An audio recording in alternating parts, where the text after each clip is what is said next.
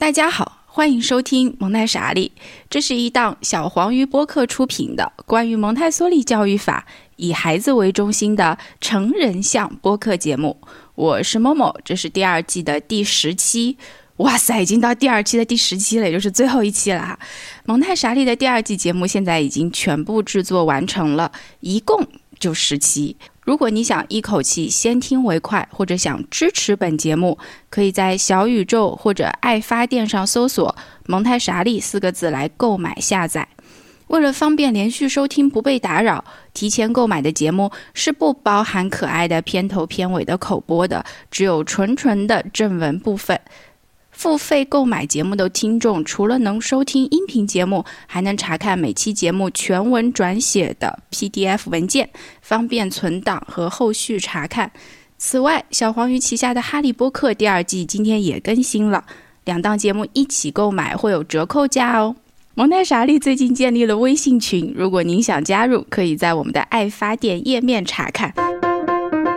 大家好，那今天这个第十期节目啊，是一个呃类似番外的节目，也是一个 类似庆祝的节目，因为默默觉得很不容易。这个蒙太傻利第二期呢，终于要走到了尾声，走到了非常完美的十，但是这个十呢，可能又是下一季的这个开始，所以既是结束又是开始的一期。默默非常非常的荣幸，在今天呢能请到两位嘉宾，这也是蒙太傻利这个节目在历史上第一次有三个。人一起录，这两位嘉宾呢，就是太阳和 Evergreen。太阳呢，在第三期曾经出现过哈，Evergreen 呢是第一次来到蒙太傻利的节目。那我们还是要请两位嘉宾分别来介绍一下自己。我们还是从对这个节目比较熟悉的太阳开始吧。大家好，我是吕太阳，我又来上蒙台傻利了。呃，我是一个刚入行几个月的蒙台梭利老师，之前是在荷兰读了 AMI 的零三的课程，对，大概是这样子，还考试还没有结束，但是你已经考过了笔试了，是吗？现在只是在等待口试而已。是的，是的。OK OK，其实我还蛮好奇的，当然我们待会儿会接着聊，因为我很好奇这个网上的笔试是怎么进行的。OK，呃，那还有一位我们的嘉宾就是第一次到蒙太莎利现场的 Evergreen，而且呢他是来自加拿大的 Evergreen，让我们掌声欢迎他来进行自我介绍。欢迎欢迎欢迎！我我觉得第一次录这个电台节目还真的感觉很紧张，对，就是就是觉得吧。虽然说是在闲聊，但是还是觉得对着对着话筒，然后会让其他人听到，就有一种莫名的紧张感。大家好，我叫 Evergreen，然后我是在二零一二年到二零一三年，就是九个月脱产，在美国华盛顿蒙台梭利研究所接受的 AMI 三六的培训。之之前在美国生活过一段时间，也做过代班老师，然后后来。呃，在深圳也短暂的停留，就是呃，开始在那个 AMI 深圳的培训中心做零三六课程的翻译。现在在加拿大的安省，就是大多伦多地区做三六的主教老师。然后现在应该是差不多吧，从一三年开始到现在是七八个年头。对，还是很喜欢，还是很享受带班的感觉。嗯。妈呀，太厉害了！高山仰止，是呀，我们两个就这样烘托一下气氛。不，我是发自内心的。哦，你是发自内心的？那我还我突然想起来，默默也没有进行过一个主持人的自我介绍，所以在我们第二季的第十期，默默终于要开始自己的关于培训经历的介绍了。呃，大家好，我是默默，我是二零一四年到二零一六年在美国的米尔沃基。培训中心参加的 AMI 六到十二课程的培训，它不是一个脱产的课程，所以它有三个暑假，也就是我飞了三次，呃，还飞不到米尔沃基这个地方，我飞了三次芝加哥，再从芝加哥坐大巴一路到米尔沃基这个地方，呃，进行的六十二的培训，对我来讲是一段非常难忘的经历，而且呢，我从二零一四年。就开始慢慢的带班，带六十二的小学班了，所以到现在可能也有六六年左右的时间吧。嗯，所以默默到现在呢，还是很享受和六十二的孩子一起工作的乐趣。呃，当然了，今天我们这个节目呢，主要是围绕呃大家的培训展开的。大家可能在之前的刚刚的这段介绍里也听出来了，太阳、包括 Evergreen 和某某呢，都是在。AMI 的培训中心接受的培训，AMI 这个这这三个的缩写，它是 Association Montessori International，是国际蒙台梭利协会的意思。那 AMS 呢是 American Montessori Society。它是美国蒙台梭利协会，所以呢，这两个组织呢，确实是比较主流的。我们说现在提供这个培训和提供教师资质的协会。当然，这并不是说这个世界上就只有 AMI 的培训。之所以默默能够邀请到的嘉宾都是经受过 AMI 培训的，那唯一的原因就是因为默默的圈子里面认识的 AMI 的老师会比较多。但是呢，默默要说，这个世界上有很多的各式各样的蒙台梭利的培训。蒙台梭利呢也写过很多的书，蒙台梭利的很多老师也写过很多的书，所以大家呢有的时候这个千万不要有觉得说蒙台梭利是一个非常狭窄的一个圈子，其实它是一个会有很多可能性的地方，它就像任何一个领域一样，会有很多的各式各样的探索，也有各式各样的机构在。这是默默在。开始今天的疗法，就是开始今天的我们的肆无忌惮的闲聊之前，先要跟各位听众分享的一件事情。大家关于这一点有没有什么想要补充的呢？我觉得蒙台梭利吧是一种生活方式，它真的不是一个某一个狭隘的机构可以定义的蒙台梭利。而且我觉得可能在普世大众的眼里，觉得 AMI 就是蒙台梭利最权威的，这其实是一个误解。这其实对对 AMI 来讲也不是一个很好的事情。真正我觉得真正做到大师级那种高手的 AMI 的培训师，就最顶尖的金字塔位置上的人，我觉得他们是包容性非常非常强的。对我觉得咱们这个节目的定位就很好，就达到了这种高度。谢谢，我突然很想说谢谢大神的夸奖。其实我。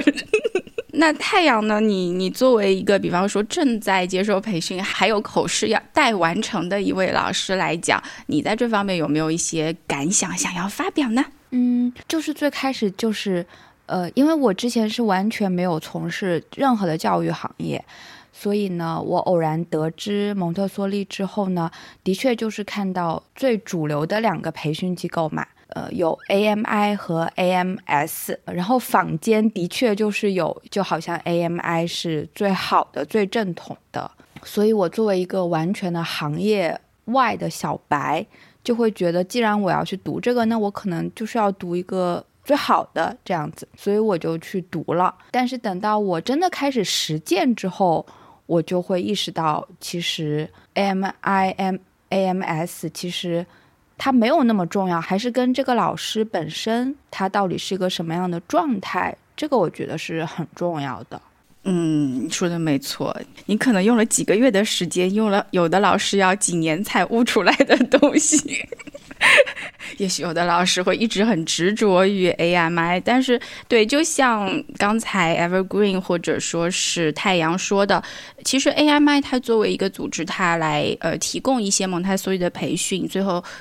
大多数时候你会得到他的一张证书，但是这个证书到手，实际上它是一个，嗯，我觉得是既重但是又很轻的东西。重是在于他承认了你这样的一段学习的经历，我觉得这种学习经历是让人很难忘的，因为我觉得 AMI 的培训方式还是让人觉得这个。从量和质上面来说，确实都是比较大的，然后质量也是比较高的。但是这个轻，就是它毕竟只是一张证书。如果说要从事这个蒙台梭利老师的行业也好，或者说你要当一名老师也好，这只是代表你要开启一段非常漫长的、漫长的、漫长的修行的道路，所以它并不能够作为一个。终点就你拿到证书，并不是一个终点，那真的只是一个起点。就像很多培训师会在培训当中说的一样，他会说，你会发现，相对于代班来讲，培训其实还是容易的，因为当你已经接受了这个培训之后，你再去看这个班级的时候，一开始就会非常的有一些焦虑在啊，因为。这个和培训师描述的某些情境会有很大的区别。一开始是没有一个那样理想的班级或者理想的环境的。那就像吕太阳现在可能遇到的情境，就是他有的时候会有一些这样的落差会存在着哈。那像太阳，比方说你刚刚现在带班几个月了，你的感受啊或者怎么样，能不能跟我们交流一下呢？我一个最大的感受就是，因为我是转行读这个的嘛，然后在转行之前，我大概做了六到七年的记者和编辑，所以我人生，所以我人生，哦，所以我人生大部分的阶段过着是一种极度抽象的生活，就是非常的脑部，就是只有一个脑 跟文字，对对对对对，然后所以我去。培训的时候，呃，特别是因为我本科念的就是文学，然后我自己又很喜欢哲学啊什么，就是我喜欢很抽象的东西，反正，呃，所以，所以我最开始去培训的时候呢，我就会觉得啊，老师讲的东西就好像我都懂，嗯，反正一一听就明白了，然后就觉得也。没有想象中觉得那么的惊艳，这样子。特别是在那之前，我也看过一些蒙蒙特梭利的书嘛。然后等到我真的去带班之后，我就发现我啥都不懂。然后我会意识到我之前的生活有多么的抽象，因为我刚去的时候，那时候是过一两天要新学期开学了，然后主班老师就就让我去制作小朋友的名牌。其实他已经在制作了，我只是要帮他用那个裁纸刀裁一下。然后我就不会裁，我从来没有裁过。然后他又让我去打印一个什么 东西，其实我也不是很会打印，因为就是我从来都没有弄过这种很具体的东西。你只负责文字输出。然后，然后那一天，但是但是他让我去裁啊、去印啊什么的，我就特别开心，还让我用那个打孔器去打孔，然后我就 很开心在那里打。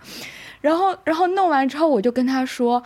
我从来没有做过这些事情，然后他就特别的惊讶，就感觉我是一个外星人。然后我就意识到，我以前的生活是过得多么的抽象，然后现在的生活是多么的具体，就是真的是就是 handwork，就开始把你的手也放进你的生活里面。你说起这个打孔机，我就想起来这个塑封机，我就很想说，这个塑封机这个东西，我是第一次在代班以后。我才接触到、才开始用的东西。如果刚刚刚刚经过太阳一说的话，我也才发现说，在以前我也从来没有用过塑封这个东西。但是我现在已经 深深的爱上了它，因为我制作教具的时候，我我我不太离得开塑封机。对我也很喜欢。最开始我的主班老师让我用那个塑封机的时候，我就感觉这是一种荣耀，就是 他可以让我去用这个，然后我就觉得很开心。我可以用那些工具，嗯，对对对，就是有一种很高级的感觉。因为默默很想分享一件好玩的事情，是我现在在的学校呢，它有。不是蒙台梭利的小学的班级，呃，也有像默默这样的一个呃，在进行一些小学的蒙台梭利融合课程的班级。所以，像前两天的话，有老师就来默默这个班级给他们监考，因为监考的时候我们都要换考场嘛，不能监考自己的学生。然后那老师就看到了我们的裁纸刀啊、打孔机啊、塑封机啊、打印机啊的一系列的这些东西，都是在教室里面，他就连连称赞说。高级，你们班真的太高级了。就是相比而言，那一般的小学教室就会真的很抽象，因为它是课桌，还有桌椅，呃，然后有个讲台，有黑板，然后现在有一个多功能的投影仪，有一个多功能的叫一体机的东西。但在我们教室里面真的是活生生的生活，呃，我们没有没有装一体机，我们有个投影仪的话，也只是偶尔在用，所以说这个教室的感受是完全不一样的。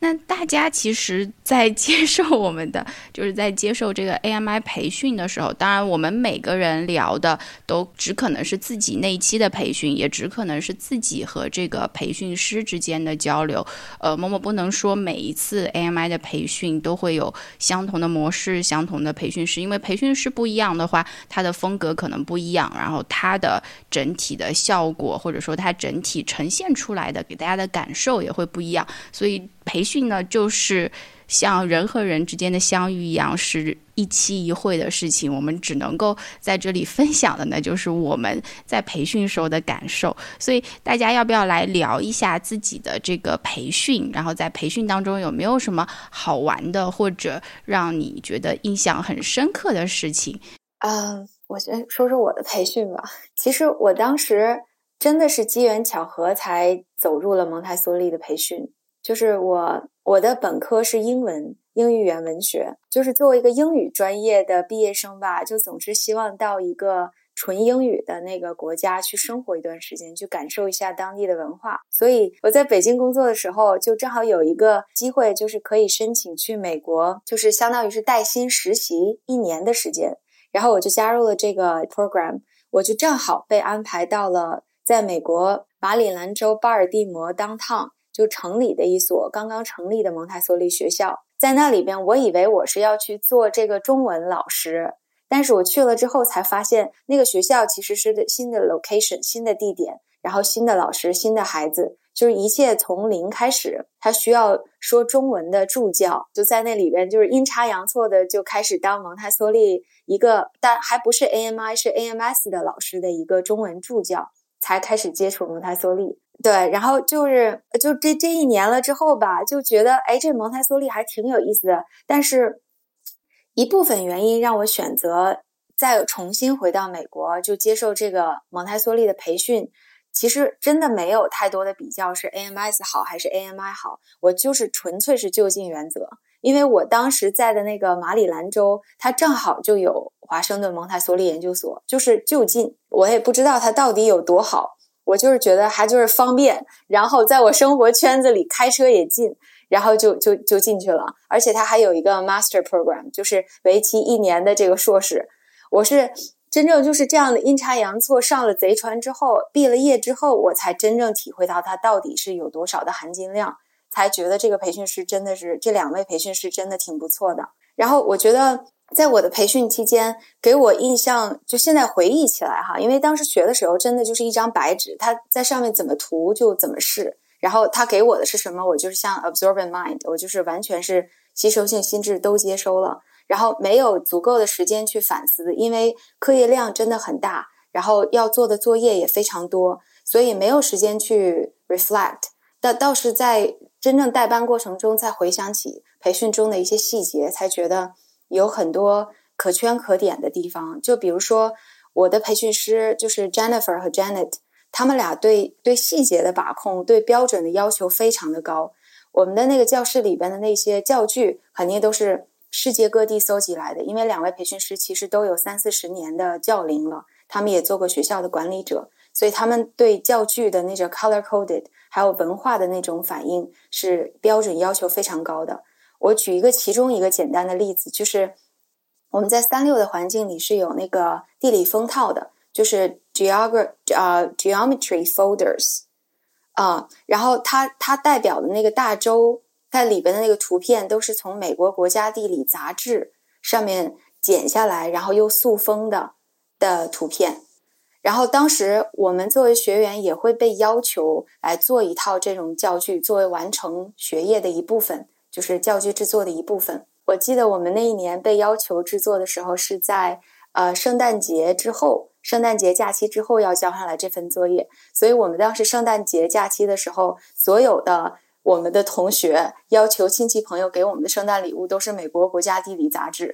然后就不管是二手店的还是还是花钱买的，都要求这个，其他什么都不要，不要什么什么礼物啊，就是国家地理杂志。不仅是国家地理杂志，而且还是要近五年之内的，所以就不能是很老很老的那种，它不能代表当时的时时下的那个那个反应，而且它那个每个大洲都要有不同的侧面，比如说这一张图要是建筑类的，这一张图要是动物，这一张要是人物，这一张要是风景，这什么什么的，而且中间不能够有就是撕下来的那个。很，比如说一张图很大，它是两张拼在一起的，不能有这样的。要是一张完整的图，而且还不能太小，所以我们 就对这种细节抠的。然后我们做的这个是一部分，但是在培训中心的那个国家地理的封套，它这个封套的那个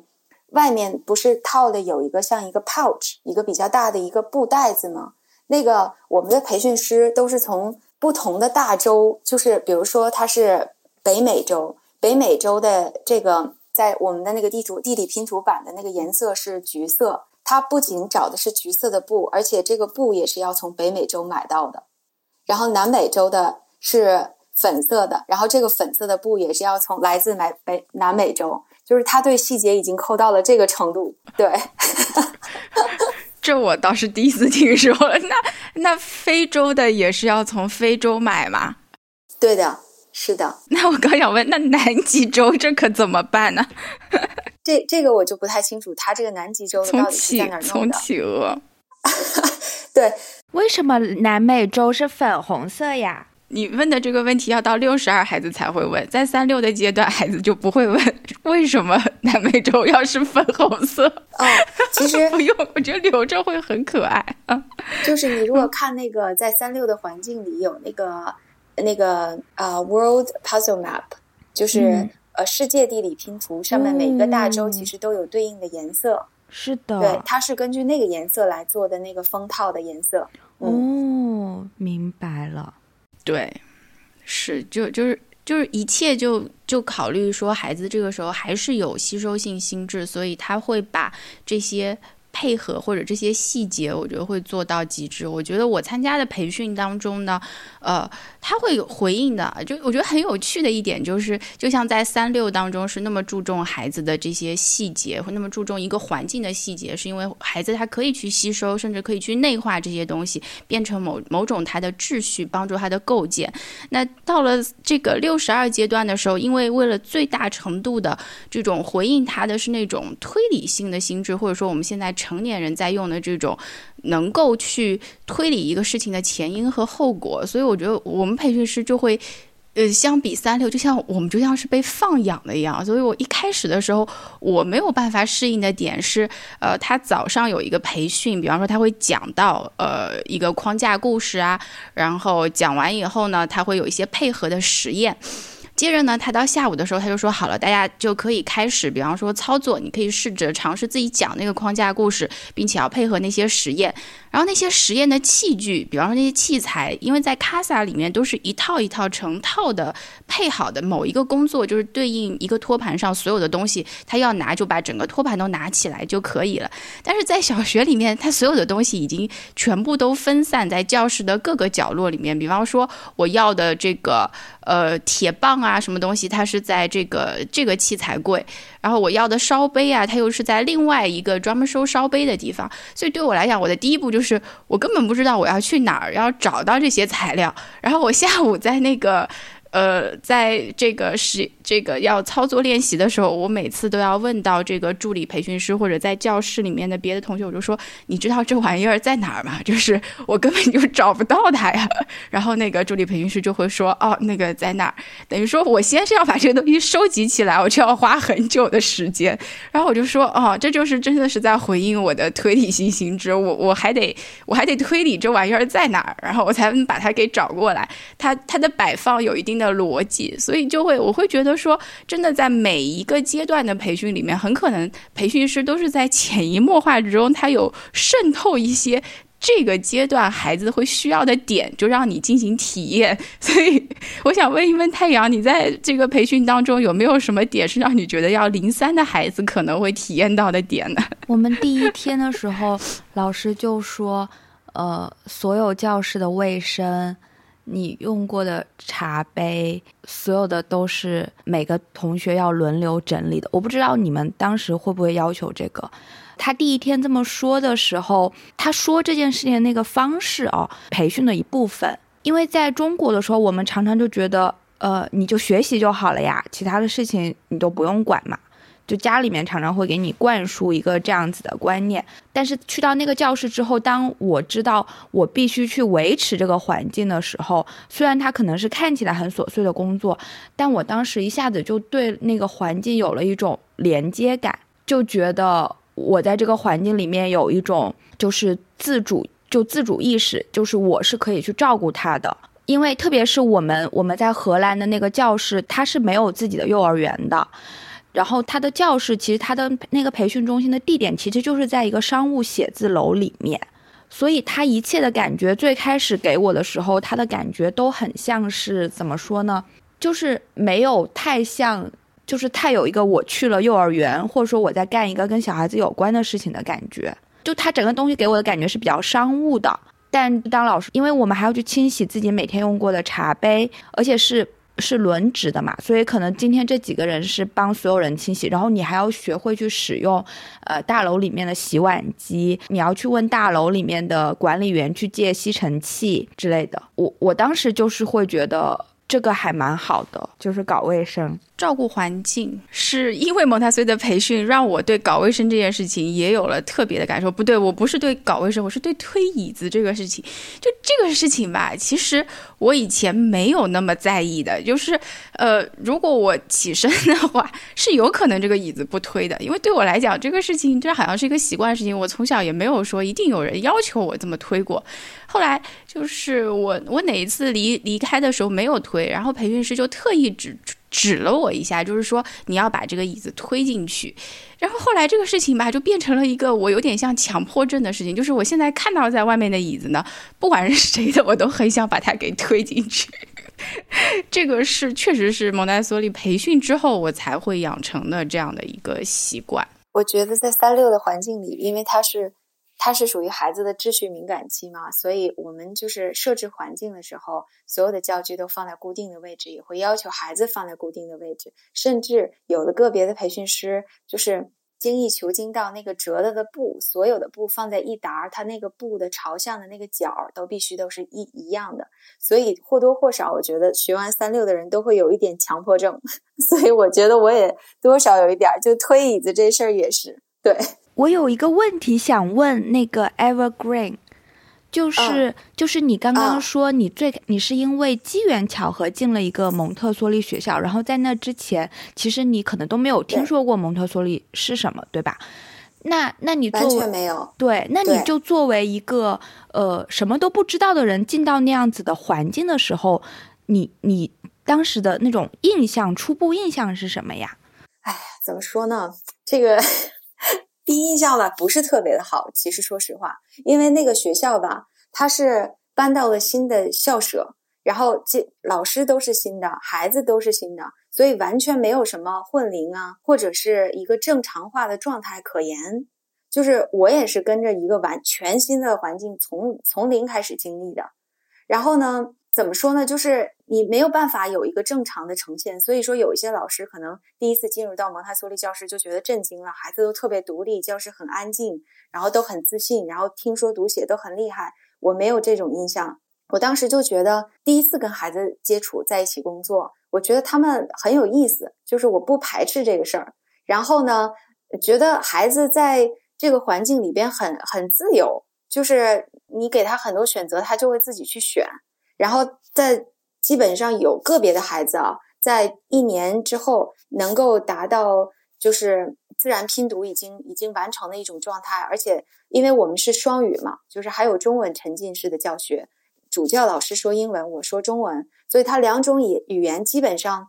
呃，中文虽然说还不能说，但是他听都能听得懂，所以我觉得哎，这个东西挺有意思的，而且我我真的很喜欢，就是孩子那种在这个年龄段很真诚。很纯洁的这种状态，我其实其实相对来讲，我不是特别喜欢跟很多的成人打交道。我觉得跟孩子来讲，他们真的很认真，而且他们不会撒谎，在这个年龄段，所以我很喜欢。所以后来也是，然后我我就选择了就这种。我不知道有没有回答你的问题，但是我我不是说我是那种一进入到一个蒙台梭利环境就一下被震撼到我才选择这条路的人。我是因为一开始不讨厌不排斥，我想要去了解。然后后来才选择的，就是我之所以问你这个问题的原因，就是我当时听你说你是在一个毫无准备的情况下进入那样的环境嘛，我觉得这会这就会是普通人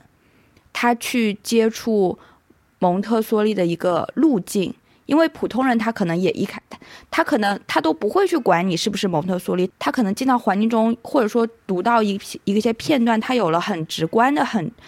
被打动的体验，他才可能会真的觉得这个有什么特别，不然对他来讲就是一个学校而已。其实，然后我在这方面是跟你是比较接近的地方在于，因为我自己是没有小孩的，然后基本上我绝大部分朋友也没有小孩，所以呢，我是我是去了荷兰的培训中心，因为我学的是零三嘛，我们有我们就是有，呃，上午培训，然后下午会观察，这个观察不是每天都有的，但就是如果安排到正好就是周围认识的人啊，老师认识的人有时间的话就会出现，所以我也是在那样的环境中，对于比较小的小孩有了一些近距离的观察。当时可能就是让我印象比较深的是，就是即使是六七个月大的孩子，他们也可以体现出很智性的一面。但是我们所布置的环境给一个那么小的小孩，他的环境是很简单的，就是一面镜子，一个大的活动垫，然后一个柜子，呃，柜子，呃，柜子上面，呃，就教具架吧，shelf 的，然后上面放了两到四件，呃。教具，然后有时候可能会在从挂一些就是 mobile mobile，我不知道中文怎么说，吊吊铃挂一些吊饰，其实是非常简单的环境。第一次老师布置这样的环境的时候，特别是又在一个那样的商务写字楼，我就觉得这个环境特别的平平无奇，对吧？然后等到孩子他们进入到这个环境，其实就只只是一个孩子，他进入到一个环境里面，他自由探索的时候。我是亲眼看过一个只有六七七个月大的孩子，他可以玩摇铃，玩了超过半个小时。当然，他的母亲是坐在不远处，但是彼此之间是隔着大概四四四米左右的距离。他的母亲就是在看工作，然后时不时可能会抬头看一下他，呃，对他微笑什么的。然后他玩这个摇铃的整个过程是有一个循序递进的过程的。他最开始就是在他不知道这是什么，或者说他没有见过，他就是很随意。慢慢的等到过了二十多分钟之后，我是真的觉得他是在有意识的去去探索，就是这个铃这样子摇是这样子的，然后那样子摇是那样子的，然后就是而且他他会一边在那里摇，一边自己在那里笑的咯咯咯的，就特别开心。因为我基本上没有这种跟小朋友这样。呃，去接触的经验嘛，所以当时我是有会被这些东西打动。对，就是你被这些打动了，所以后来你就，但是其实他没有回答的一个部分是，你是怎么想到要去荷兰做那个培训？就是因为你做记者这个工作，然后你会觉得说这个工作过于抽象了，就就怎么会转行，突然就转到了这个教育这个行业？起因就是，呃，我之前就是在香港做记者嘛，然后我有一个同事，他自己就是作家诗人。他之前是不喜欢小孩的，就基本上我们这个行业的人都很很自我，就脑子里面就不会有小孩这个东西。然后呢，他之前也是不喜欢小孩，但是因为反正后面就他有了自己的小孩之后，他就开始对小孩很感兴趣。因为他当时最开始感兴趣的点是，他很想知道一个小孩怎么样从完全不会说话的状态。到逐渐的拥有语言这件事情是吸引他的。他在去 research 这件事情的时候，就可能接触到了蒙特梭利。但我第一次知道蒙特梭利，就是他告诉我的。他当时因为我们会一起吃饭嘛，就工作餐，他就说他的孩子那时候可能八个月大了，就开始要自己吃饭了。所以呢，他就会让他的孩子去抓那些饭吃。但是她的老公跟她的婆婆是。表示不认同的，因为他们就觉得小朋友就是就会弄得很脏呀，他这么小肯定是要大人去喂他呀。但是因为那个时候他不是在看蒙特梭利嘛，然后他就他就觉得这个时候小朋友是有一种去抓那个食物，因为他对成人的食物是感兴趣的一个状态。你这个时候就应该让他去抓去尝试，等到之后他的手部的力量准备的好一点之后，他就会自自然然的就是。可以拿起勺子自己吃饭的，然后这件事情当时对我就是一个特别震惊的事情，因为我是 我是有妹妹的，就我从小就看见我妹妹吃饭是如何的痛苦，然后我妈妈是如何的追着她去让她吃，就是我妹妹三岁的时候，她就会因为不想吃饭，然后发脾气去甩门，然后我以前又不了解小孩，所以我从来不会去想到，哦，原来小孩他是有一个。自主吃饭的一个阶段的，就他想要去吃的这个阶段的。如果在这个阶段你让他去探索的话，他可能一岁出头没多久，他就是可以自己拿着吃了，这些都是很自然而然的过程。然后当时我就觉得这个东西听起来特别的符合人性，然后我就在想，为什么别人都不知道这个呢？如果知道了这个，你的生活不就过得很好吗？然后我就，对，就会比较顺利。对对对对对。然后我就觉得，为什么这种看听起来特别理所应当的事情，为什么没有人去做呢？至少我没有看见过，当时我周围的人在做，所以我就开始对蒙特梭利感兴趣了。那那太阳，你当时为什么选择去荷兰学这个呢？没有没有选择在国内或者是？哦，首先就是因为我也有那种就是。虽然我不是读英语专业的，但也从小学过英语，所以我也有一直想去国外生活的那种。然后，然后荷兰就是因为那个时间培训时间比较合适，因为当时我心中的其实我心中的首选是美国的波特兰，但我当时是有点申请来不及了，然后就就本来想转到加拿大。但我申请时间又有点来不及了，然后呢，那个时候最接近的时间是墨西哥，然后我还写信去墨西哥问了，然后墨西哥的人还跟我说啊，他们的培训师就是加拿大的培训师，然后我还特别开心的查了墨西哥各种好玩的东西，但是时间又来不及了。然后，然后我唯一能申请的就是荷兰。你到底这个时间到底是怎么选？因为，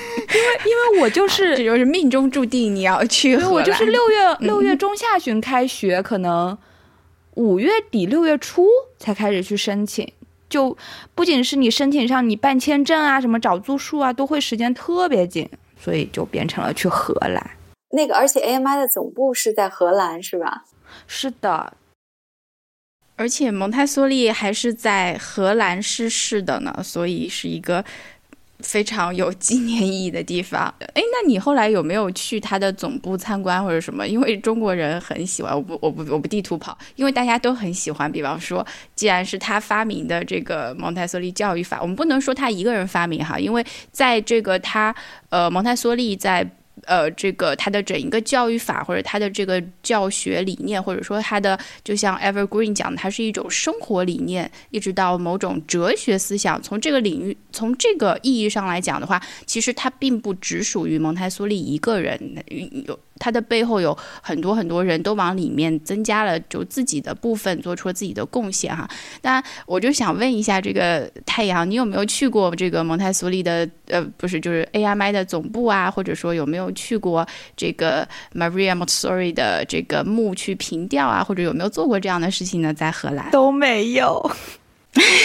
这是一个在培训中的人应该要说的话。其实这也是我的预计，因为我感觉培训会很忙。就像我当时想的哈，我当时要去美国培训，其实我也找了好几个，在在找时间上有没有凑得上我那个时间的培训。然后我就想说，哎呀，呃，我去美国培训，其实那是会是我第一次去到美国。虽然我也不是学英语的，我是学法语的，但是我也好像有一个情节，就是我想要去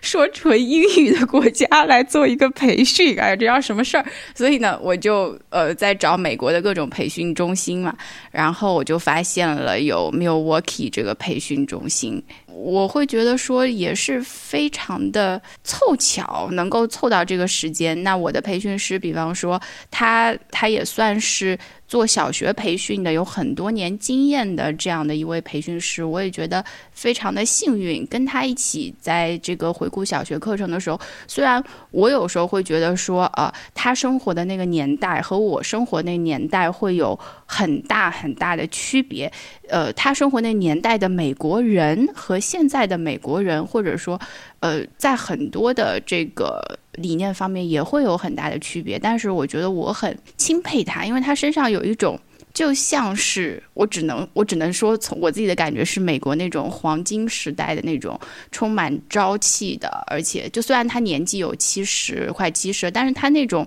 精神力会让你觉得说。呃，会被感染到，然后他还一头银发，他在那边用那么纯正的英文，然后用那么清晰的发音在跟你讲一些理论上的内容的时候，我真的会有被感染到，就是说会是那种对我自己来讲就是很疗愈的一个过程。他 他讲完那些理论之后，我会觉得说是啊，这确实是一个哎这么好的东西哈。然后我就很想说。呃，我自己也很想去试试看，或者说我我也很想去实践一下这个东西，会有这样的一种感受。对，我想评论一下你的那个培训师，就是 Alan Travis，是吧？对对对。我其实之前没，我之前好像没有跟他面对面接触过，但是我有在那个 Montessori Guide，就是 AMI USA 做的那个网站上边，有听他分享一些小学的那些讲座，就是那个小短片吧。然后我就听到他的那个语速，还有他那个。说话的那种状态，就始终是带着笑的，然后他的语速很平缓，然后他的发音非常清楚，就真的会让人非常容易有一种代入感。而且我不，我虽然说不没有学过六十二，但是我一直对六十二非常感兴趣。我觉得他真的是一个特别好的典范，就是一个很好的讲故事的人，就一个能擅长讲故事的人，能够能够让人愿意听，是一个特别特别。特别重要的一个技巧，嗯，所以对，很喜欢 Allen，对，对，因为呃，那些那些小短片的话，我之后也会在这个 show notes 里面放出来，因为好像我记得是有一些这个资源在国内的网站上也是可以看到的。我突然想起来还有一个有意思的事情，因为现在有一个。因为疫情期间，所以我们在这个可以说我们三个人的生活，关于蒙台梭利的这整个教学生活或者说培训生活，都是有被影响到的。像我我在这边的话，我我上了好几个月的这个网课，那我上的呢还是小学部分的网课，所以我想问一下，呃，像三六的部分的话，Evergreen，你有上网课吗？有的，有的。我们实在是没有办法，因为是从 去年的。呃，春假就是三月份下旬，三月中旬吧开始。春假结束之后，学生是应该返校的。但那个时候，在多伦多这边的疫情算是一个攀升期，然后整个安省都 lock down 了，就是基本上都是一个封省的状态。然后美国和加拿大的边境也封了，所以就学校也是被迫，所有的学生都必须在家上网课。但是其实说实话，三六阶段的孩子真的不适合上网课。我们在经历了第一周的尝试，就是所有的孩子我都尝试了，跟他们在家里进行每个人为期二十分钟吧，然后一对一的这种尝试之后，最后得出的一个结论是，第一年卡萨的孩子真的不适合上网课，因为这完全是相当于是一个颠覆性的一个一个举措。我们之前跟孩子说开那种家长工作坊的是说是 no screen time，完全没有对着电脑屏幕的时间。现在我们是老师不仅要带头。让家长让孩子对着屏幕，而且还要享受这个过程，这不是自己打脸吗？所以，我我就觉得这个，我我从内心其实非常非常非常抵触的。但是怎么办？因为这个这个是一个考虑到大家的健康问题的事情，这个是一个生死存亡的一个东西，所以我们的教学还要继续进行。所以没有办法，我后来就跟学校建议说，第二年和第三年卡萨的孩子我可以进行网课，但是第一年的孩子我可以给他们提供很多 hands-on activity，就是一些可以在家操作进行的一些活动，让家长自己引导。然后，所以我是从呃，我们是从三月下旬开始，一直到呃去年的学期末到六月末一直在进行网课。然后暑期是两个月啊终止了，然后九月份又重新回到学校，相当于今年是在圣诞节的假期过后，一月上旬本来是应该返校的，但是安省的疫情又是每每天四千例的往上增，然后学校又决定临时变成了网课，进行了差差不多两三个礼拜吧，然后我们现在呃又回到 onsite 了，就是又回到 onsite 一周的时间。我觉得很艰难，但是没有办法，就是还是要还是要负重前行。对，有有很多的妥协，对对，很多妥协，但是没办法，特殊时期的特殊处理，对，就是这种。嗯，是因为我看到过一张你的图片哈，因为。因为默默有这种喜欢翻朋友圈，因为我就是很八卦的一个人，所以呢，我会看到说你有穿过那种全部都是防护服，然后在教室里面跟孩子工作的这样的经历，是吗？我们现在不是不是经历，是每天都要这样，就是每天上班都是这个状态，现在还是这样吗？就是这样的。我们是学校的规定和安省政府的规定，就所有返校的老师必须要戴口罩，医用口罩，就是一一面白色，一面一面蓝色的那种，然后还要戴面罩，还要穿学校发的那个 lab coat，就是我们感觉就像医医护人员穿那种白大褂似的，每天都是这样的在上班，孩子也需要全天戴口罩。嗯，那那比方说，因为这边的幼儿园有的时候像开始的时候也有这样的建议，就起码是建议孩子戴口罩，但是后来发现让三到六岁的孩子戴口罩都不太现实，所以说是在这个你的这个幼儿园里面，孩子是可以这样全天戴着口罩然后进行工作的嘛？包括你也穿着防护服，孟获就觉得很难想象这样的一个场景，非常难。我觉得正常人吧，在你。长时间戴一个医用口罩的时候，呼吸其实都是有有困难的，更何况你上面还戴一个面罩。对，而且特别是在三六的环境里，我们都说要让孩子清楚的看到我们嘴的那个动作发音，因为他们语言的发展很重要，对吧？是。所以有的时候你隔着这么多层，他听不清楚，就是就有的时候就会容易，就真的会容易闹笑话。但是我们真的就学校是要求能够保保证。那个正常教学的进行，就是孩子必安全必须要戴口罩，所以我们在返校之前会给家长，学校会给家长写信，就希望孩子在家里边，家长就会帮助他们养成戴口罩的习惯，嗯，就锻炼，就培养这个习惯。那比如说我们班其实是有两岁半左右的孩子的，他们一开始在回到学校的时候戴口罩是戴不住的，就有个别的孩子就是。会把口罩往地上扔啊，然后还要踩呀，然后还要哭啊什么的，那怎么办？就得就得有耐心的一次一次提醒他们，然后口罩这个放在地上的就要扔到垃圾桶里，然后再再准备一个新的口罩给他。这些口罩都是家长自己提供的，然后放在他们的书包里，每天带到学校的。然后慢慢的，其实习惯也养成了，就是除了他们在喝水和吃饭的时候才能把口罩摘下来放在桌子上，其他的时间，不管是在室内还是在室外。孩子也是都可以坚持戴口罩的，嗯，也也可以做得到，但是很难。前期这个习惯的养成很难，嗯，对对对，哦，真的听起来很不容易了。因为，但是总归这样子想，就是 onsite 会比这个在网课期间总觉得是有一些进展吧，因为。到到底还是人和人之间的，或者说这种面对面的交流嘛？如果说是网课的话，确实对于三六的孩子来讲，我也觉得非常的不现实。因为像我在，即使是在小学，我都觉得这种交流对我来讲是，呃。他们孩子的主动性就被取消了很多，就很像我在上一节课，然后我上完这个课之后，呃，他给我一个反馈，然后这个反馈有的时候还是非常限定的，因为他家里面材料也有限。呃，自从孩子能够正常的回到学校里面来以后，我就有一种感觉，就是说啊，这个生活又。Back to normal again，就是在之前的话，我觉得这个生活，这个网课教师的生活，我我连小学的孩子都没有办法很适应，那就何况这个三六的孩子呢？嗯，我觉得，呃，一方面吧，真的是很难，因为家长相当于在家里也要起到一个辅助的作用，特别是三六阶段的孩子，如果是旁边没有一个家长坐着陪着上网课的话，他们其实是坐不住的。这其实。从一方面来讲，也是一个教育家长的一个好时机吧。就看老师是怎么样跟孩子互动的，他们在家里边也能够参照这样的模式来进行。但是，确实是在教具方面是非常非常有限制的，因为我们老师都是经过长时间的培训和经过大量的练习，才能够做到跟孩子操作一个教具。那家长他没有经过这种练习，他怎么能够给孩子正确的引导呢？反正我我我介绍一下我我个人的那个。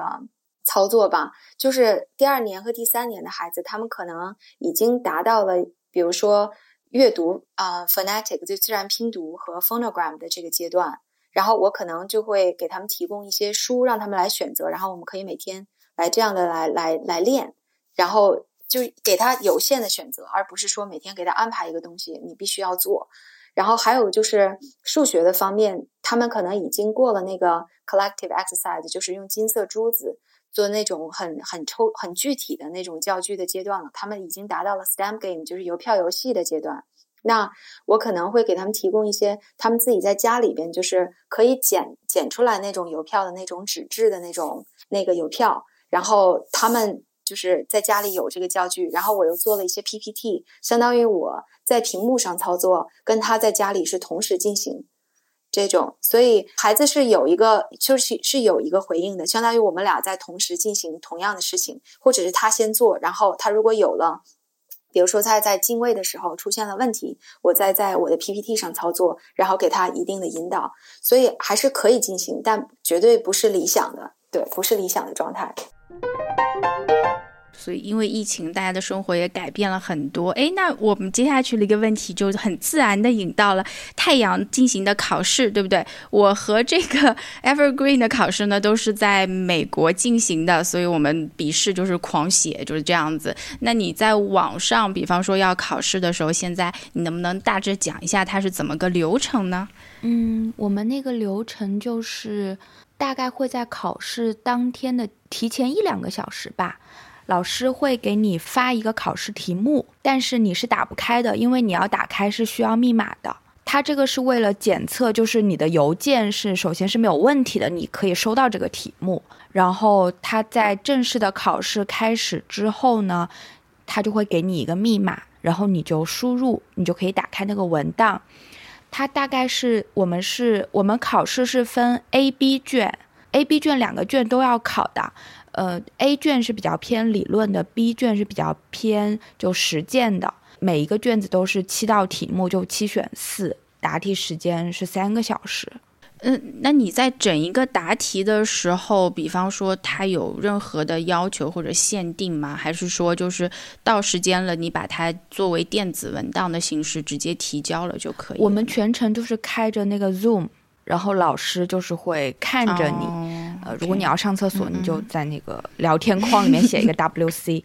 但其实它从本质上，因为其实你还是在开着电脑嘛，所以其实本质上你是可以查阅各种资料的，对吧？然后关于这个老师他说的就是，他说反正我是相信你们的，那你们学到什么东西，学多学少，其实这个。是你自己的事情。他说：“因为我已经有了我自己的证书啦。”就是他总是他总是会这么说。对，有的时候老师也会有这样欠扁的一句话。对，就是我有证书，你没有，所以我可以，但你不可以。是，嗯，基本上老师是不会去 check 你。因为其实从本质上，他无法去避免，对吧？但是以我自己的经验，就是说，如果你是一个完全没有准备好的状况下，即使你是有有很多的东西给你去抄啊或什么之类的，其实你也是很难在短时间内去组织的，因为你大概四道题三个小时，一一道题就是四十五四十分钟左右嘛，然后它每道题是像一篇小论文一样的。所以就是是的，对你还是需要就是有一个自己学习的过程。对，这就相当于那种开卷考试，但是开卷考试并不简单，因为，呃，说实话，我觉得他考的理论部分，就作为 AMI 的培训来讲，哈，我自己参加的培训，它的理论部分的话，呃，有很多的东西是你必须。必须要自己去理解了，你才写得出来，而且你还得自己组织行文，你也不能大段的就直接去，呃。背诵也好，或者说直接去 copy 你的手册里面的内容，它还需要你进行组织，要把点都给列出来。所以你如果不明白那些点或者不理解的话，回答这些简答题的时候是很难说把它组织成一篇文章的，就难点是在这边。所以说，对，而且而且我会觉得，作为培训师或者说作为这整一个培训来讲，都走到这个考试这一步了，确实你会有一种感受，就是。你不应该去这种取巧或者怎么样，你就会很想要把这个题目答完。再加上说，我觉得他的这个题目好好处是在于。即使是在一个考试里面，他依然给了你很多的选择。他起码给你的是七选四，因为我碰到的也是好像七选四之类，就是他会让你有一个选择。虽然这个选择是在一定的范围里面，所以有时候还挺安心的。就是我看到这道题，我觉得我不想答，我还可以有跳过的机会。我跳过了那些一看就要写很多字的题。那你那你知道你关于口试的安排吗？口试就会是考官和你一对一进行 Zoom 吗？会有两位考官，所以你会有两个 Zoom，然后你就先答一个，然后再去另外一个，好像是这样子啊。然后因为我们呃口试不是还有实操的部分嘛，现在就改成你录制视频，然后会把视频就是发过去。然后考官会根据你的在视频里的操作对你有一些提问，也是围绕着视频延展开来的。然后我们不是要制作教具嘛？教具就是弄好了之后拍照片，然后也发过去，就是完全变成一个很线上的这样子。确实，这也是因为疫情不得不进行的一种改变。有时候真的觉得被生就是生活的改变是来的这么突然。嗯。但是也只能面对，哎，我们当时所有人都准备是，因为我们的课有一半也是改成了在网网上进行。我们当时是他，我应该说我吧，我当因为当时教室里面是有所有的教具嘛，就零三的教具，零三的教具也是很多是老师自制的，因为它不像三六有可以呃购买的，购买的东西比较少，所以每个教室都可以很有自己的风格。然后老师就说你们。你们可以拿照照相机来拍我的教具，然后放到你的手册里。当时我就是非常天真的觉得，哎，我们总是有很多的时间。然后呢，我又觉得，嗯，我要把这件事情做得比较完美。所以，因为之前我是完全对于什么去读去读书啊，其实是要做手册啊。我记得老师一上来他就说做手册什么之类的，而且他那个手册不是用一种介绍的方式说的，他是用一种。所有人都已经知道手册是什么的方式在说这件事情。说完之后，他就问，他就问 你们有什么问题吗？然后我的问题就是，到底什么是手册呀？然后呢，然后老师说，It's your Bible。然后我说，哦，然后就是就是我整个人处于一种后知后觉，很多时候不知道在发生什么。然后，然后老师说要拍教具，然后当时我也完全没有意识到他的教具是多么的珍贵，然后就觉得。嗯，行，然后老师，然后我就想，行吧，那我就下一个阶段，我来拿个相机来拍吧，然后就没有下一个阶段，人生就是这么错过的，这真的是就是难以预料，但肯定应该有一些同学会拍吧，所以如果互相之间可以 share 的话，有有有分享了，但是我们当时就是拿手机这样拍了拍，这样子，对对对对对。没有细节，嗯，我感觉我当初在培训的状态的时候跟你很像，太阳，就是我我我我也没有意识到教室里边那个教具，就是培训培训教室里边那个教具有多么的重要，然后包括那些细节，他们教具商啊，然后它的尺寸啊什么的，就是我们班有一个美国同学，他有拿着一个单反相机，把所有的教具，包括操作的中间的步骤怎么收，他都有拍。然后，所以真的是就是有备而来的。对，那个是真的。后来他的那些照片对我们来讲非常有帮助。嗯，那些老师的示范，还有那些教具，真的才是一期一会。当年就我就没有好好珍惜，这点我会非常有感觉。事情都是这样，总是要错过了以后才发现。因为其实像呃，我和 Evergreen 还有翻译的经验，就是我们会给国内的课程会做一下这个课程的翻译，然后你就会发现说，哦，原来。我我甚至有的，因为我做的是小学部分的翻译，我甚至有的时候我在想，哦，我竟然有机会可以再看一次这个 Allen 在示范这些工作，我觉得真的是一个非常非常难得的体验了。对我来讲，做这个翻译，呃，完全就是就是就算不给钱，当然他是给钱的培训中心。就算不给我都很愿意做这件事情，因为他的那些步骤和那那些细节，就是他非常的清楚，我就会觉得说，我坐在他边上，如果我是个学生，或者我看着他的动作的时候，我这些东西我全明白。但是当转头我自己要去做的时候，我就发现，哎，这个动作也不对，那个动作也不对，怎么感觉这也不顺，那也不顺，就是他他的动作怎么就这么顺，就这样一步步可以下来，我会觉得真的很神奇。对，嗯。所以我有时候觉得做一个蒙特梭利老师，跟做厨师很像，就是可能外行的人他会觉得，哎，你比如说像我们，特别是零三，又没有什么看起来特别厉害的东西，就是什么擦桌子呀，然后什么擦擦叶子啊这种，就他当时示范的时候，我就觉得，我就我根本没有意识到里面的每一步都是他千锤百炼的结果。当时我就还还还拿着我的笔在那里转来转去，然后一副百无聊赖的样子看着他。然后当时老师还对我会心一笑，肯定觉得我太 naive。唉，现在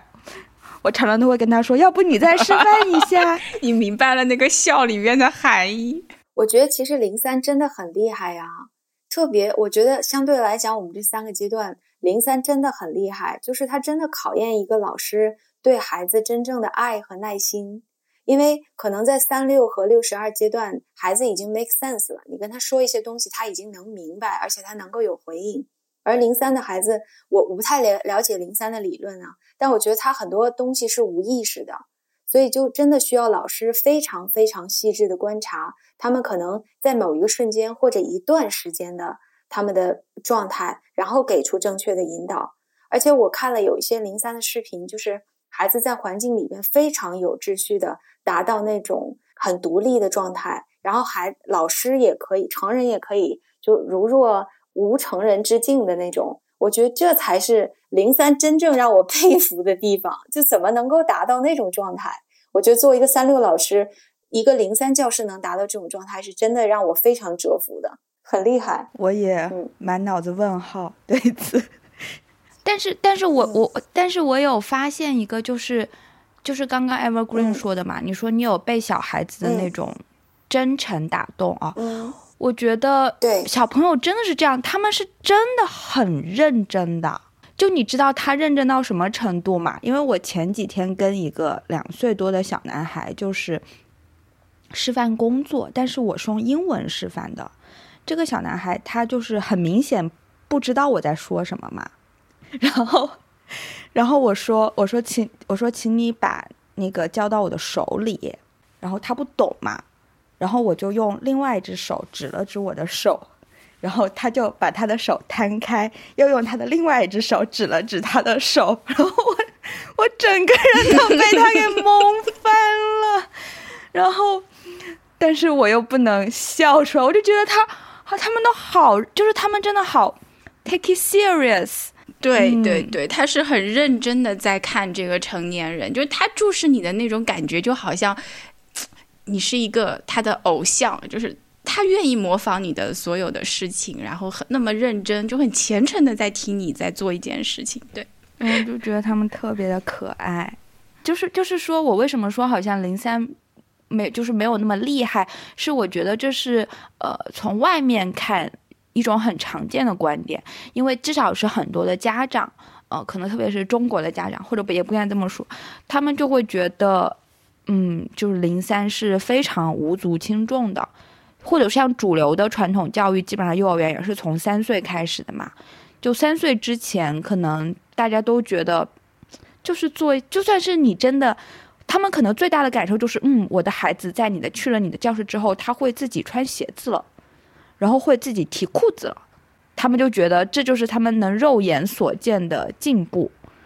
然后很多东西是就是无法。非常具象的感知的，不像说啊，我的孩子会分数、平方、立方，就听起来特别的不一样，对不对？我我今天才刚刚跟人聊过这个事儿，我我在说就。推荐大家一本书，叫做《生命中最重要的前三年》。当然，有的人可能读过了，已经。不管是在哪一种理论里面，我觉得每一个阶段都是为后面一个阶段做准备。如果说没有前面一个阶段，尤其我觉得就是零三阶段的准备的话，其实后面的卡萨可能还行。但是到小学部分的话，默默真的会觉得说，没有第一个阶段的两位老师的，或者说一个或者家人的家庭环境的这样的一个支持，孩子到小学里面他没。没有这样的一个很炫目的能够绽放的过程，所以我觉得这真的很像一株植物的生长，就是那张人的发展的图表嘛，那张。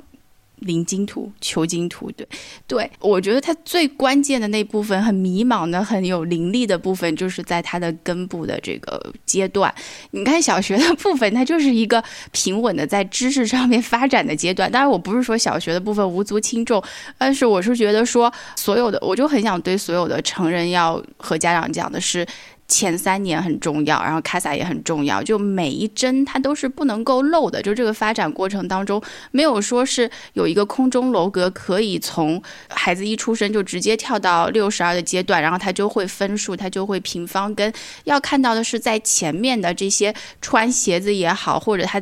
在在前面的一些，在穿鞋子之前的，他自己会吃饭也好，在之前呢，他自己会走路也好，在这些过程当中，他到底已经发展了多少的能力？这是一个大家都看不到的积累。所以到了那个最后绽放的他有过程的时候，家长才觉得那个阶段厉害，那肯定是。不对的嘛，因为流行如果是至于要追，你肯定是追不上的。就你在那个阶段看到的成果，一定是在前一个阶段的积累才会有的东西。我就很想和大家分享的就是这个这个感受。所以太阳，你做的事情最重要啊！你千万一定要打起精神来啊！这样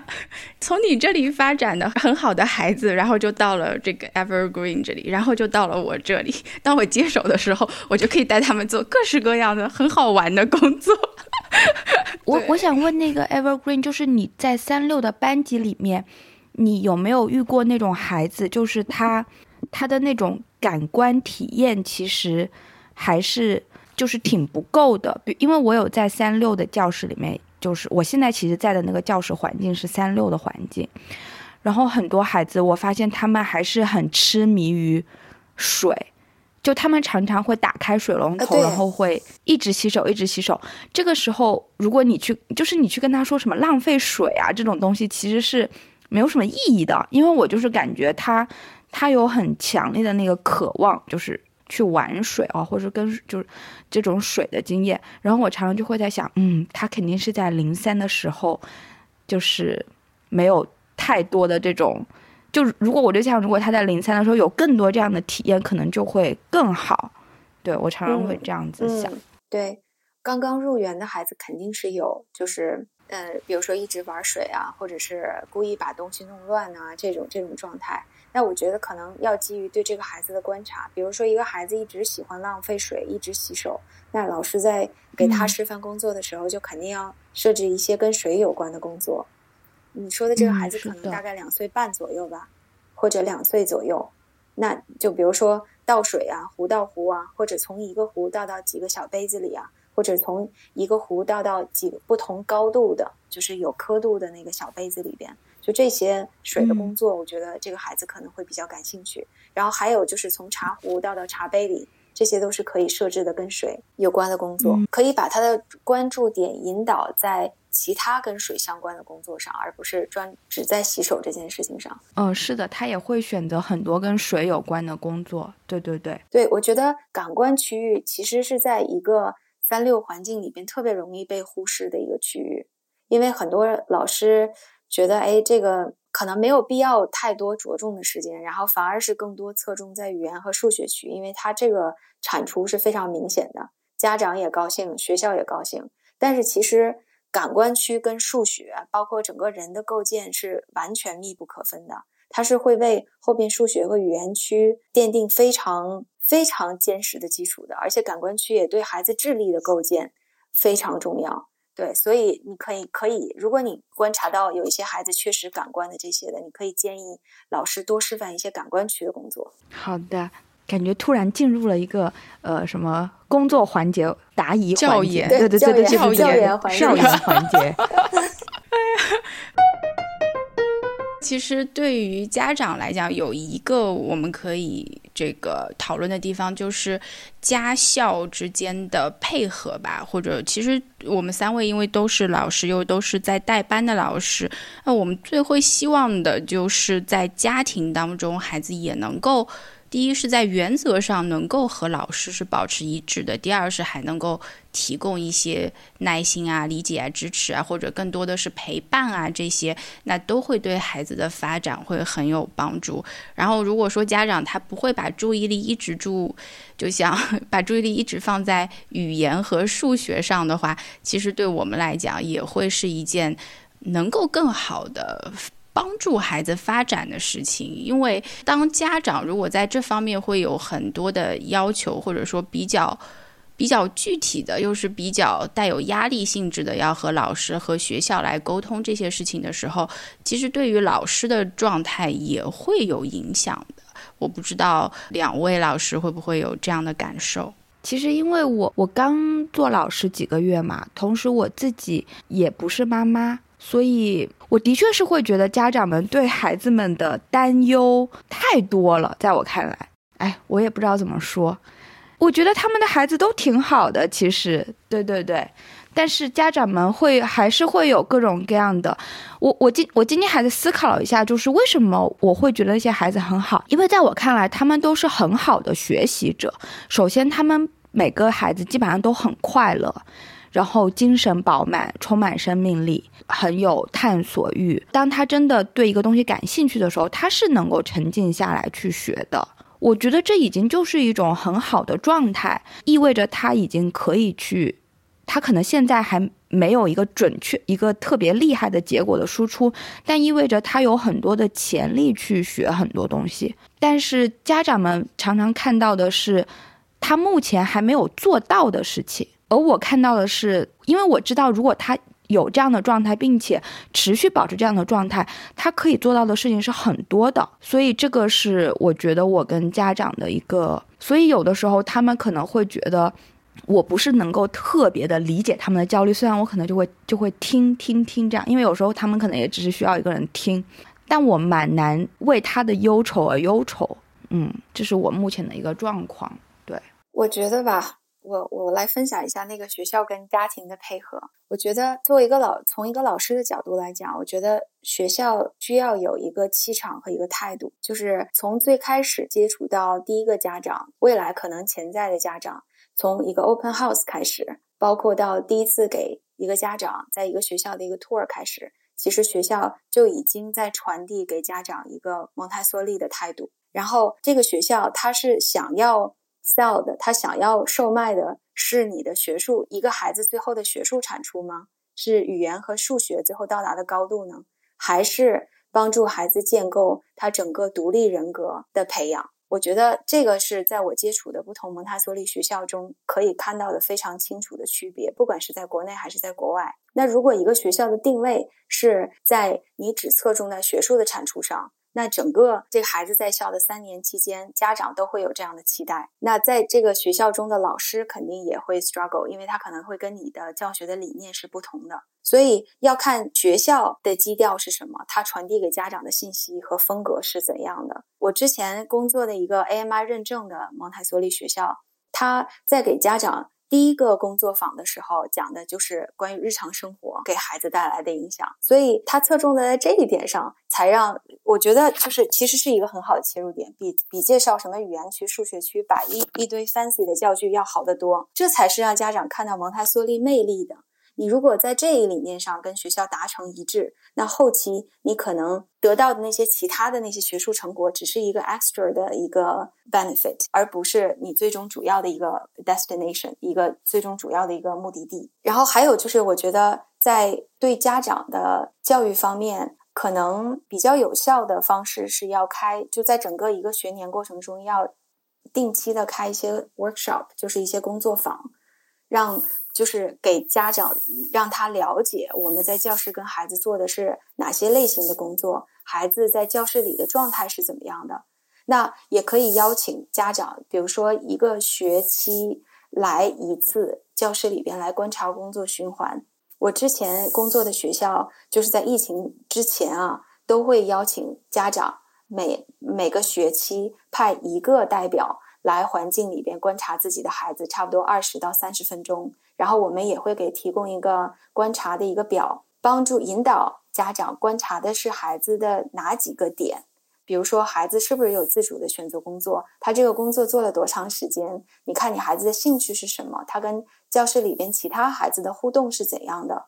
就是用蒙台梭利的方式和家长能接受的语言的方式，让他们用另外一种方式来观察自己的孩子。也可以安排让他观察其他的孩子和整个教室的一个状况，用这种蒙台梭利的方式来来引导孩子。还有就是在北美这边工作，不管是在美国和加拿大，其实我们都不会用非工作的时间跟家长交流，哪怕是跟家长打电话，我们用的都是学校的 cell phone，就不会有这种 WeChat group 这种这种东西。对我觉得这是保证一个很很清楚的一个就是工作和。和自己休老师休息的时间的一个非常明确的一个界限，所以在工作的时间，如果家长有任何的问题，你都可以让他随时给学校打电话，或者是给老师发用，就是发到学校的 email 里边，然后你随时跟家长保持这样的沟通，就建立这种信任感。他如果当你家长无条件的相信你这个老师所做的一切都是为了我的孩子好，然后我们俩的教育理念也达成一致的时候，他每天放心的把孩子交给你，那你这个基本上就。后面的工作就非常容易进行，这是我的一点个人的感觉。非常感谢 Evergreen 的分享，因为作为一个资深的代班老师，我觉得你的分享是非常有用的。我点头，你虽然看不到，但是我现在点头如捣蒜，就是嗯，对对对，要是这样，对，要是你开个学校，我就去了，你知道吗？这个，我我觉得说实话啊，那个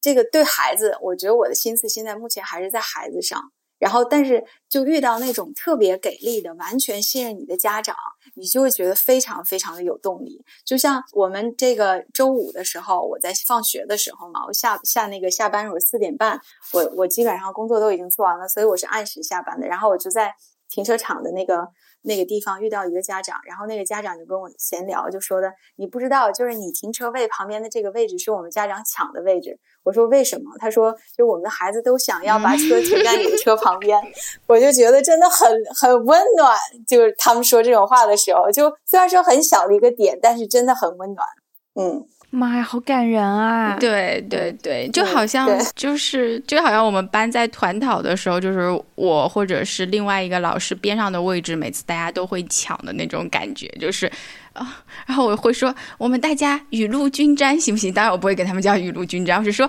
啊，大家要轮流来哦。你已经今天跟我做过一次了呀，这个机会是不是要让给别人了呀？就会有这样的时刻，发现自己是嗯那种可可以有选择余地的感觉，然后又那么受欢迎，就难免迷失一下，嗯，开心一下，对。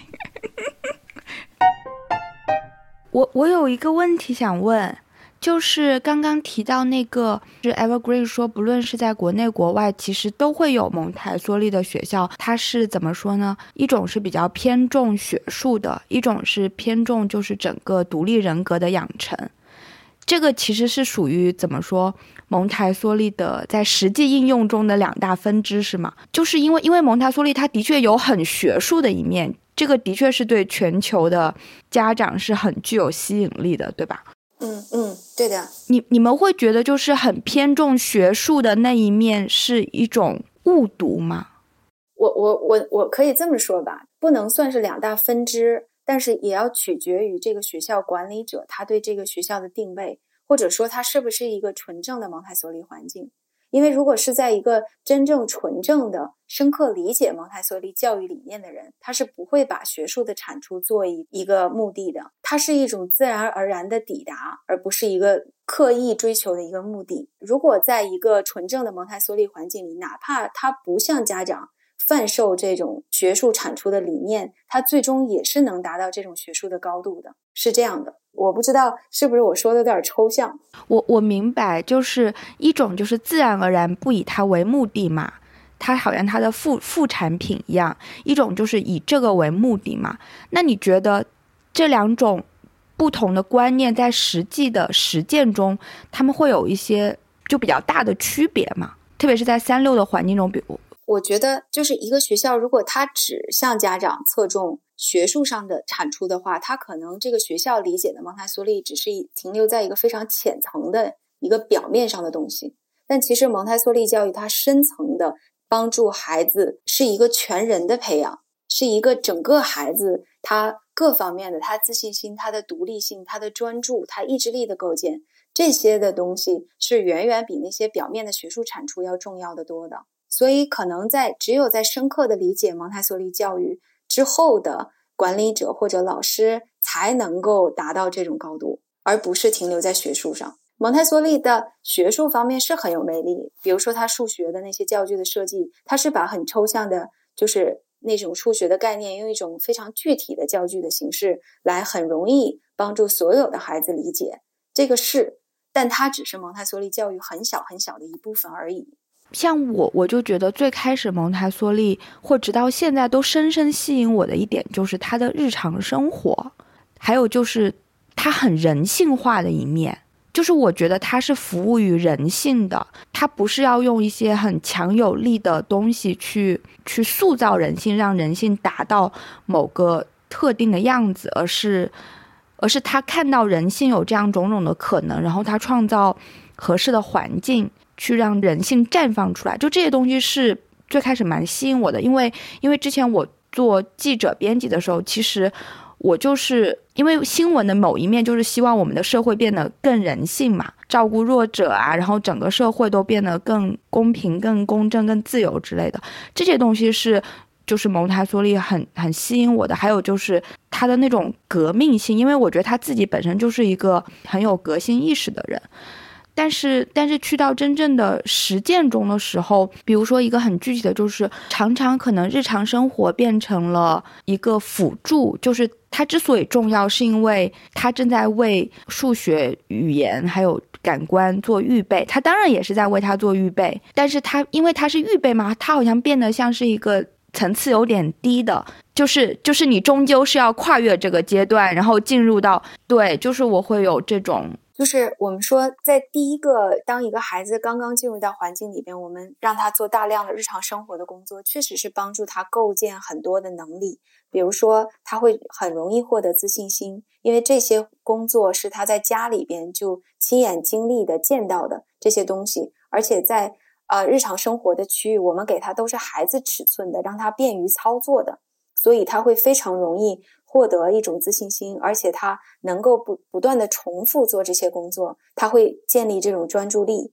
和他的意志力，对吧？那日常生活的工作，其实就这些，他在获得这些能力了之后，可能慢慢我们才会引导他做更长时间的，需要就是更加专注的日语言和数学区的工作，这是它的作用的一部分。但是其实日常生活的工作是贯穿整个三六。三年这个工作循循环的，比如说日常生活的工作也不仅仅只局限在非常短时间就可以完成的，就是想到的工作，它还有擦拭的工作，它还有洗布的工作，它还有洗碗的工作，它还有缝纫啊这些各种各样的工作。所以，呃，在我观察到的环境里，就是第二年或者第三年的孩子，他们比如说做完了一个很大的 project，比如说他做了一个呃千串珠链。